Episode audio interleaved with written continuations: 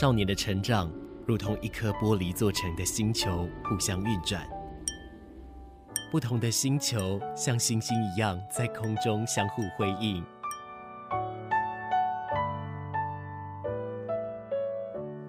但玻璃发生碰撞时，只能碎裂吗？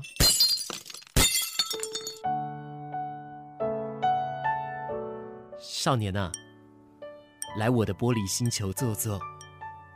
你很特别，也很漂亮。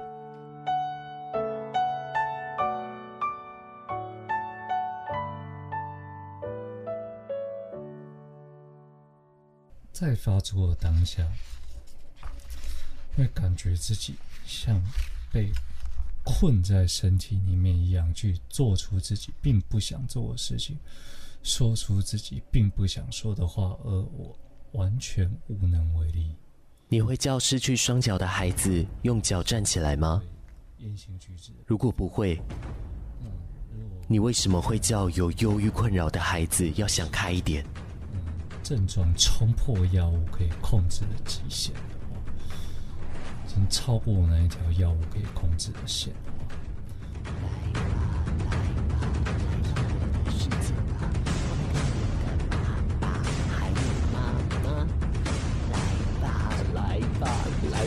的世界吧，你的烦恼全都不见了。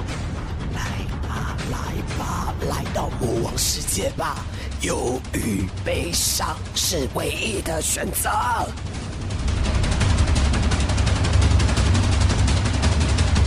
真的吗？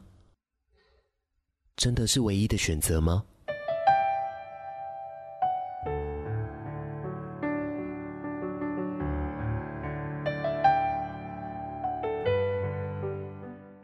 晚安，欢迎你收听玻璃星球，我是马士。根据卫生福利部的资料统计，二零一九年有两百五十七位的少年选择轻生了，其中有大约百分之三十六点三的人有精神健康的问题。换句话说，去年有九十三个年轻生命，他们因为精神的问题选择陨落。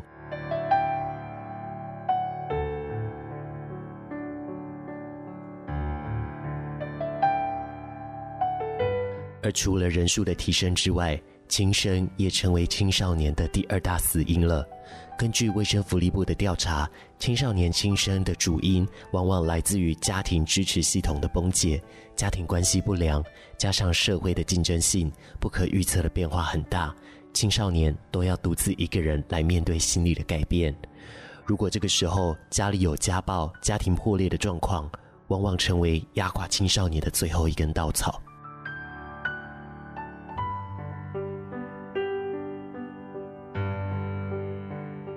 可是，在青少年面对偌大的压力下，我们能为他们做一点什么吗？我想，我们可以的。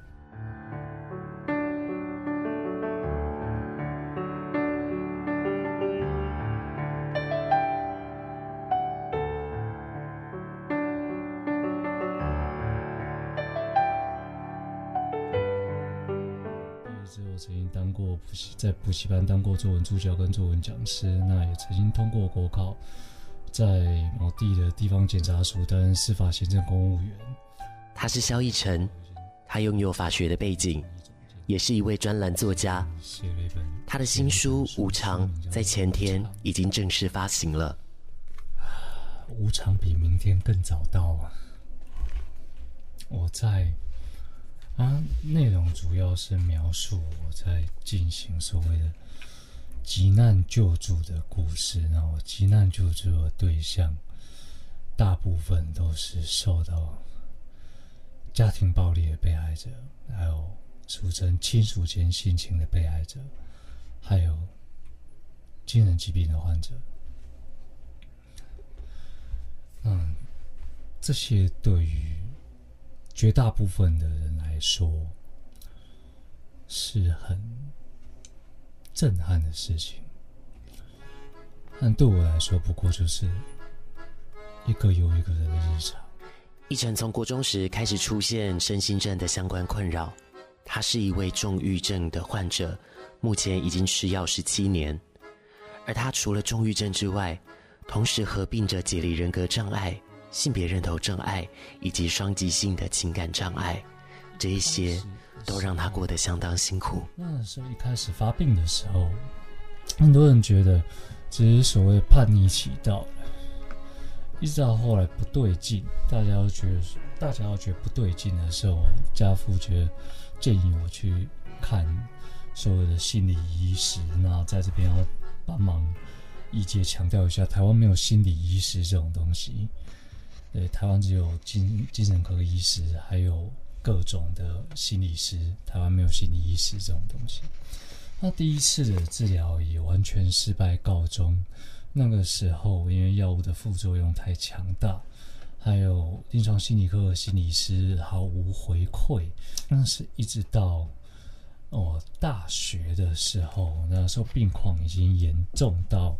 我连续一个礼拜没有办法睡觉的时候，半夜把把我老爸挖起来，跟他说我想要看急诊，然后我爸就载我去那间精神专科医院，打了一根超大管的 超大管的镇定剂，然后从此又嗯，从那时候才又开始恢复医疗程序。聊天聊到一半时，我问奕晨：“你觉得自己是有什么样特质的人呢？”他想了想，他说。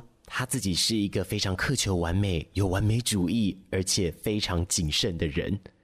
苛求完美主义这一点，往往也是身心疾患很大很大的主因。高雄市立凯旋医院儿童青少年精神科主治医师陈冠旭说明，关于临床上的忧郁症的诊断，有生理、心理和环境三个大因素。其实我们精神科里面所有的疾病，哈，大概都会有一个我们的。治病的一个模式了，就是所谓的生理、心理跟环境、社会环境等等这样子的三个主要的方面。那一般来说，呃，如果细分的话，哈，所谓的生理的部分就包括每一个人的遗传，每个人的个性是不一样的哦。那每一个人所遗传到的条件也，诶，都不都不同，所以事实上，有的压力也许对某些人来讲。也许没什么，可是有的人对有的人来说，他可能就会觉得冲击非常非常的大。哦，那当然里面也有一些人会有一些癫痫啊、车祸啊、哦脑伤之类的，这个都会构成那个发病的一个原因之一，就是所谓的生理的部分。那心理的部分，每一个人大概都会有一个相关的个性哦，防御之机转，包括就是说他的原生家庭里面，可能他的想法可能比较正面啊，有的人是比较负面啊。这些都会影响到孩子在发展过程中的养成。好，那另外就是有，呃，环境、社会环境方面的问题，因为有的家庭也许会遇到一些冲击，那有的人像我们在司法鉴定里面也会遇到有一些性侵害，那这些学校方面的，或是说，呃，我们的社会环境方面这边引发的这些因素都有可能。造成那个青少年精神疾病的发生。那当然，儿童青少年精神病、精神疾病应啊，也应该严格讲起来，应该是精神疾病哈。精神疾病哈的发生哈，大概跟这些因素有关之外哈，那我们现在的社会真的是也比较复杂了，所以现在儿童青少年发病的那个机会就相对高得多。但是陈冠旭医师也特别的说明，关于青少年确诊个案增加的状况，其实不是一件坏事，或许是过去一直以来的努力卫教终于有了成果了，社会终于开始看见了青少年忧郁的重要性。我们是觉得是说，儿童青少年的个案事实上有在增加，我们大概可以归纳可能几个原因，可能会造成这样的一个现象。哦，第一个就是说，我们现在的生活可能压力变大了。哦，也许以前的孩子在农业时代的话，他没有这么多的烦恼和压力。但是我们现在科技进步了，手机出现了，早期是电视、电脑，然后现在是手机，这些部分固然变成，呃，在某些部分是增加了许多便利性，可是它也造成了很多成瘾的问题。所以这些环境的变化和社会的压力的转变，我觉得也有可能是造成儿童青少年呃精神疾病增加的一个原因。我像我们现在网络成瘾的部分影响也相当相当的大。那另外一个部分，我们是认为是可能卫教或是资讯有在增加有关，因为以前的孩子或是说以前的家长啊不知道这个是病，或是这个是有问题的，也许他们之前没有相对应的资讯，可是现在有了哦，你我们现在手机上或是说很多呃讯息的互通上哦，或者甚至有些卫教的部分都会提升大家的那种。相关的那种知识，所以这时候他们发现问题的机会也多，所以增加有可能是这些原因所呈现的一个现象。一如既往的生活，就像是从没发生过，藏在深处的伤口，偶尔还是会隐隐作痛，一层不变的笑容。就好像从没有难过，对自己放过，或许这才算拥有。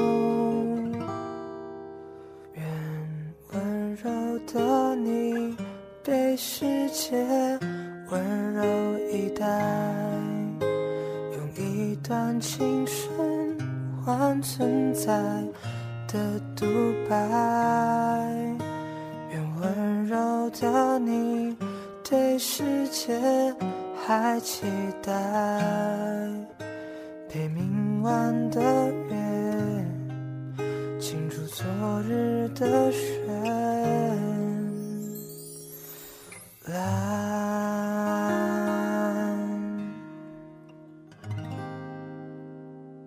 这是来自演唱团体绿秀眼，他们要写给忧郁症困扰的人的歌曲。继续回来，高雄广播电台 FM 九四点三，这里是玻璃星球，我是马世。今天的节目中，透过奕晨的脚步，带你来了解青少年忧郁的相关的状况。其实奕晨在聊天的时候，有跟马世说到，我不管是家人的陪伴，还是病症发作时身边陪伴的人是谁，都是相当重要的。这取决了自己病情的好与坏。可是当我问他他身边的陪伴的时候，一成跟我说，他的陪。伴是相对不足的。我的父母他们都是特殊教育系，他们的专长是特殊教育。呃依照那个年代的学说，他们学到的是这仅仅是所谓的心理问题，也就是想法出现的问题，因此也需要改变你的想法。就是俗称的转念或者正向思考就可以解决这些问题，所以我花了很多很多年的时间跟我父母沟通，这是一项确确实实的生理疾病，效果不太好。但呃，如果现在要你回忆，会会不会自己也非常不舒服呢？不会。嗯，那如果说当时。呃，你有没有记得说当时比较激烈的一种争吵，或者是说他们过度的一个坚持？十几年前我刚发病那个时候，刚确诊那个时候，我爸曾经对我说了一句话，他说：“你为什么要把自己困在情绪里面？”这句话对我来说是完全无法接受的，因为没有人会自愿过这种生活。那你要说现在他们能够接受，也不太正确，因为他们到现在还是没有办法接受这是一个生理疾病。所以现在我的，呃，调整我的做法就是左耳进右耳出。OK，当我听到我没有办法接受的话的时候，就当它是背景杂讯嘛。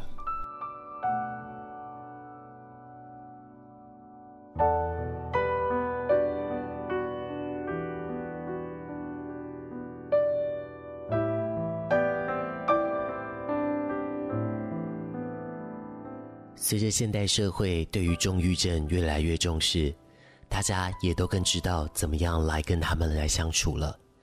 可是奕成也提醒，大部分的人只记得在提醒重郁症的人要努力，要好起来，却忘了这对重郁症来说是非常困难的。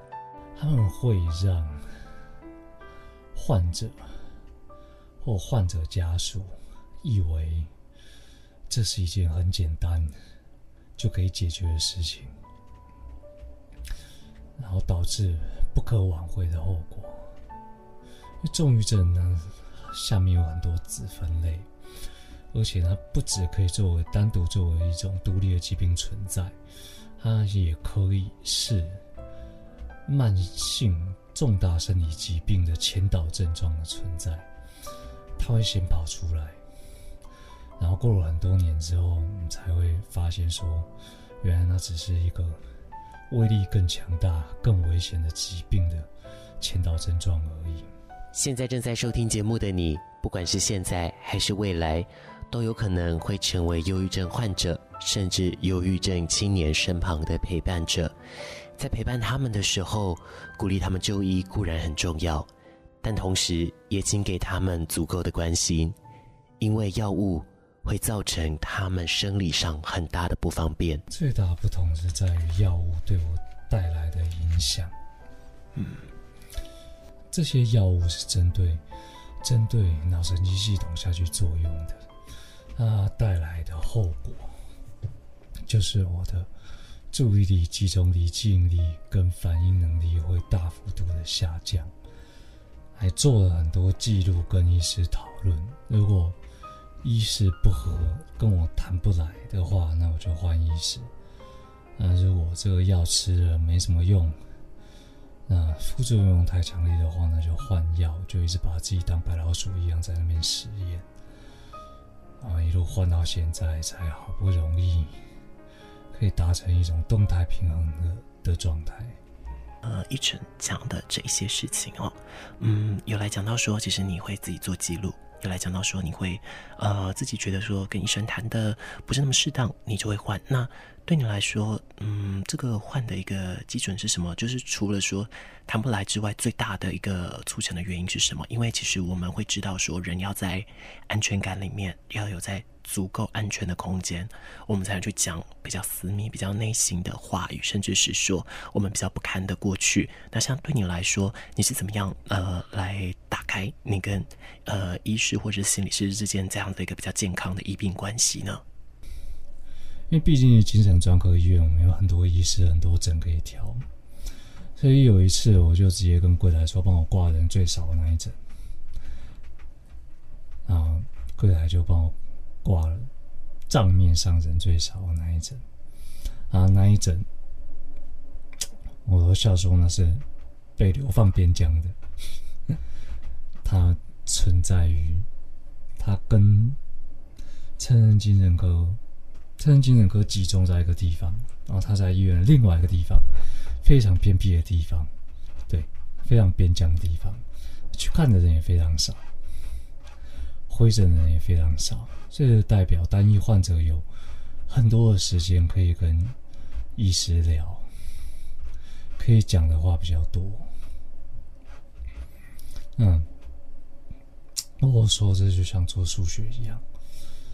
左边留着一串空格，等待患者去填上去。那等号的右边是医师能给出的建议或者开出的药方。如果患者有所保留或者故意讲说错误的资讯的话，那医师那边呢开出来的药就会是错的，他的诊断就会是错的，而就会导致很悲惨的结果。嗯，前前后后换了不少医师。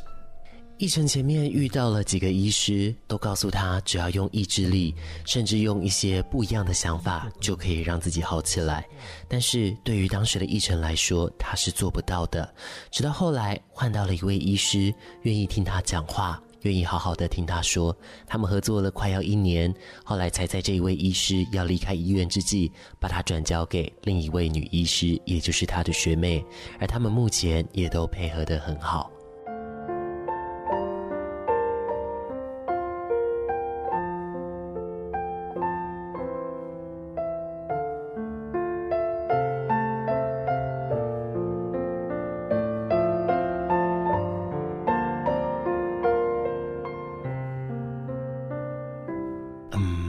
认为啊，嗯，你自己，嗯，在这个生命的经验当中，你会比较去在意，亦或是说有一些你觉得自己还不是能够这么放得下的事情，现在还有吗？我最在意的事情是我能不能对这个社会做出贡献。最过不去的事情，很多时候，当我要出手救援的时候，往往都已经来不及。去年的时候，失去了两位非常非常要好的朋友，两位都罹患重度忧郁症。嗯，两位。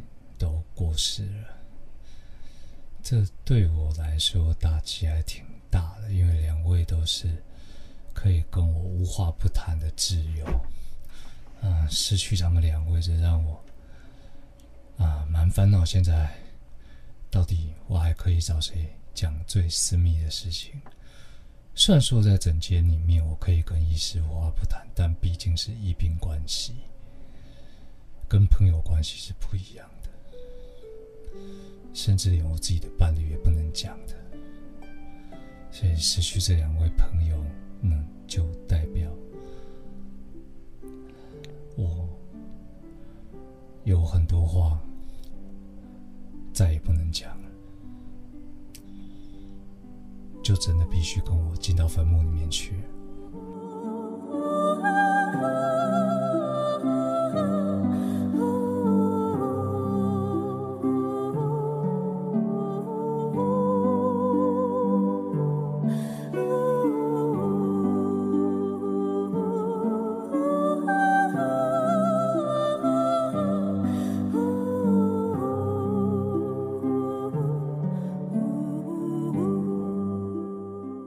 说的，嗯，你自己最希望，呃，也最在意的事情是对于说对社会有所贡献。那我相信也是因为有这样子的一个信念，所以在各大的版面上，或者是说在呃我们在书店，或者是说在各大的专栏，我们都可以看到你的笔记，你的或是你的相关的故事。你把自己重新掏空，把自己重新让大众去看到，让我们去知道说，原来我们。得了这样子的一个相关的状况，我们不是怪物，那所以还是要很谢谢你，先一开始当了大家的先锋。那但是当然，先锋也是非常孤独的，甚至他必须提早的来面对一些所谓的生离死别，亦或是提早的去看透一些事情，对你而言一定是相当痛苦。但是现在在这当中。还有什么是在现在这关系当中，呃，可以跟你比较好的一个重要支柱吗？现在还有吗？最重要的支柱是我现在的伴侣，还有我的亲弟弟。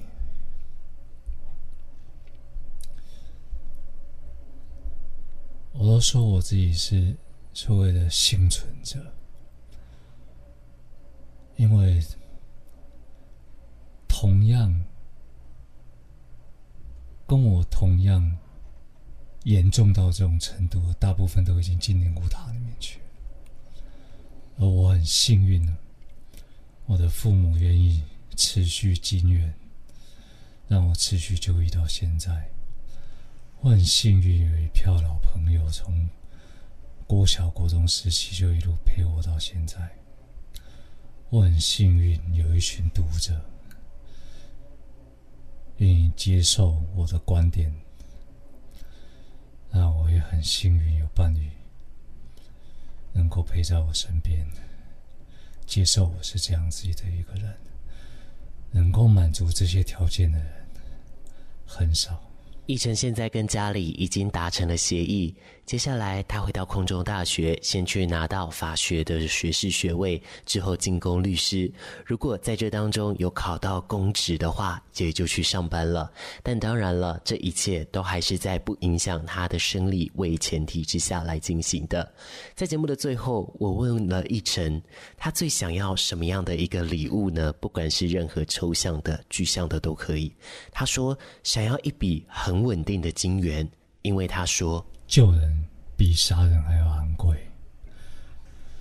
但是救人所必须要花上的人力、物力和财力，是用几十万为基本单位在起跳的。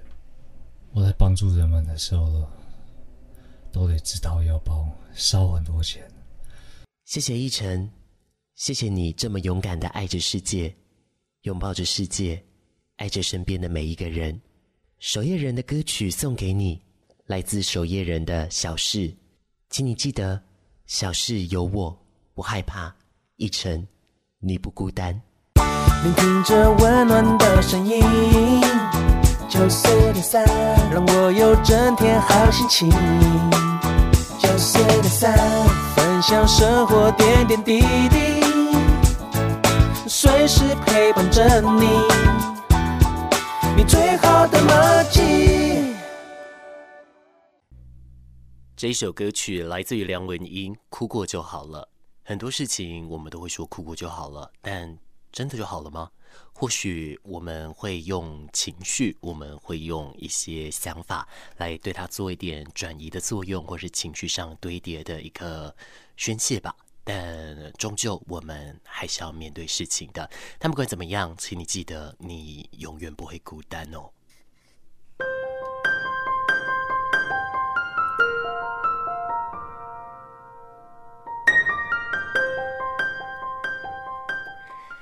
前面半个小时，我们用了这样子的时间，了解了一成的过去，了解了一成一直以来在说的事情。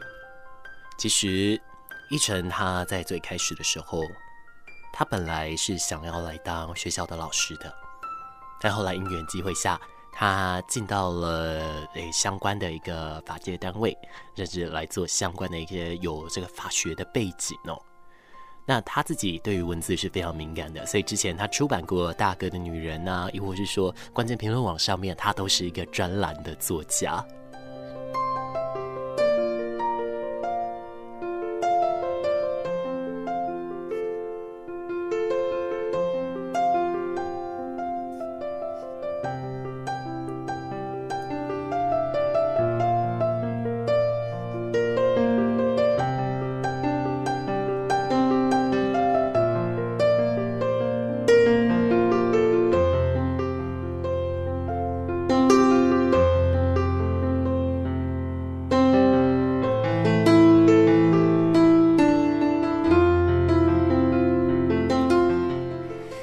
今天我要用后面的时间跟你来介绍他这次书的新书《无常》。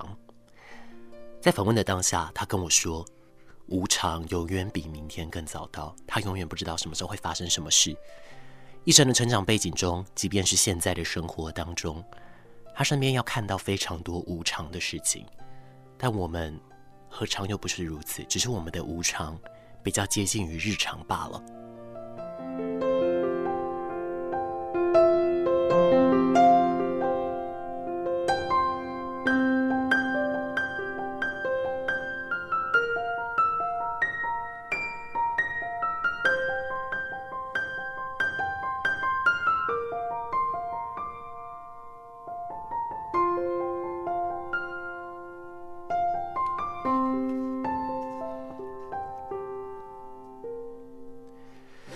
这一本《无常》呢，在呃奕成他自己的写法上，他就会讲说呢，就是说他在这个相关的一个社会急难救助的故事哦，那试图帮助一些受到家暴的被害者、亲属间的这个性侵被害者，还有一些恩恩怨怨江湖事哦。那当然了，他这个呢也有在他私人的专业上来进行相关的连载。那有很多的读者反映，内容当然是太过零碎，或者是角色的个。性平面没有血肉，所以最后会分不出来谁是谁。但是大家有没有记得，这一些文字是出自于一城之手？他要组成一个有逻辑的文章，已经需要很大很大的时间了。他真的已经尽力了，而且啊，为了保护当事人，所以绝大多数的人名全部都是匿名化的，而大幅度的也删去了很多原本想要写的东西，因为如果写出来。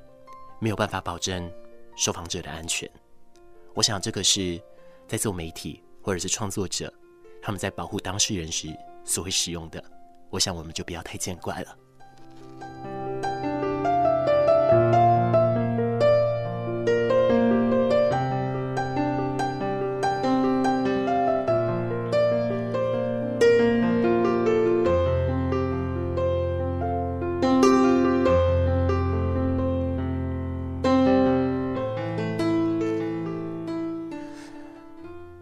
那因为删减了非常多的这个内容哦，所以呢，译成他说，这个书呢，其实只有真实事件的复杂程度和丰富程度的十分之一不到，是一本薄薄的小书，它真的蛮薄的，大概。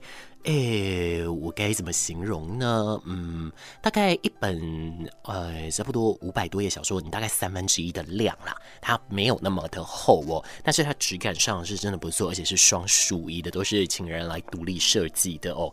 那其实当中呢，其实从最开始的序章到最终章，总共有十二个章节。那基本上整个完成，一成只花了八天的时间就完成了。但是因为这么赶的原因，是因为。要去回忆这些事，对他来说真的太痛苦了。他必须逼迫自己赶快写完，否则呢，他会持续的回想过去那些悲痛至极的往事，会让他彻底崩溃到甚至没有办法去自理那样子的一个悲伤情绪的过程。所以在那八天的一个过程当中呢，他每天睡不到四小时，每日每夜持续不断的敲打键盘，忍着悲伤，以最快的速度来完成这个初稿哦。那他也说了，其实在写这本书的时候呢，他每天都要先崩溃伤心了好几次，每次崩溃的时候就立刻。吃下镇定剂跟心脏的药物，让自己缓和一下，然后再继续的写。跟所有写的这个文章一样哦，他知道这本书喜欢的人会很喜欢，不喜欢的人也不会喜欢喽。那他自己觉得呢，要怎么样看待作品，是读者、观者、受众他们自己的想法，那只是把事实写出来罢了。至于要怎么样去感受呢，是大家的自由。他再一次的说，他已经尽力了。我也要说，我们大家都尽力了。而我们也要感谢我们彼此。半夜的这个时间点，我们把时间留给了彼此。半夜的这个时间点，我们互相舔舐我们受伤的灵魂。请你记得，小事有我，你不要害怕。不只是对依晨说，也是对你所说。儿子啊，帮妈到银行汇钱给王阿姨好吗？怎么回事啊？昨天她用一个没看过的手机号码打给我，说是刚换新门号，今天就突然打来借钱。妈，这很像新闻常说的假亲友真诈骗，最好再确认一下。啊，那我现在就打王阿姨家里电话问清楚。接到亲友用陌生号码来电借钱，应透过其他联络方式再次确认，以免遭到诈骗。以上为刑事警察局广告。欢迎收听阿红之声，今天要教大家防震三绝招。嘿，知我知，若是拄到地震吼，来自拍打卡，快快去上传。嗯，在你这个挖汉词啦，是一趴下，二掩护，三稳住并抓住桌脚。哎，首先要趴下，然后躲在桌子下或墙角，掩护头及身体，最后稳住身体的重心，抓住桌脚，保护家己，在不？在。防震三步骤，真正好放心。以上广告由内政部消防署提供。大家好，我是恰恰彭正明。你觉得当车手帮别人去领钱没什么要紧，去 ATM 提钱也没什么大不了，但你破碎了多少家庭，自己的人生也海尿尿，很掉漆。年轻人赚钱自己拼，帮别人洗钱，爽爽赚，陷阱多，记得探己优手，别当车手。以上由行政院洗钱防治办公室提供。这首歌曲是来自 Red Wimps 的歌曲哦。那这首歌叫做《Sparkle》。如果说前一阵子在看动画的话，这新海诚的动画。你的名字里面这首歌就是其中的一首插曲哦，我想大家并不会太陌生。其实说到新海诚，他有好多的动画，马士都好喜欢。其中呢，目前最喜欢的动画就是《秒速五厘米》了。它只有四十分钟，短短的，但是塞了三个故事哦。那你慢慢看，慢慢看，你会发现这三个故事都是有相关的。然后再扣回第一个里面，而且我很喜欢它的这个嗯剪辑的那一种很碎，然后很密的。这个感觉我很喜欢哦。在最后，我把这样子的一个资讯推荐给你。我们最后要来听到这首歌曲，也在歌声中跟你说再见喽。来自周兴哲的《怎么了》。等一下节目交给下一位主持人，跟你说一声晚安，我们再会。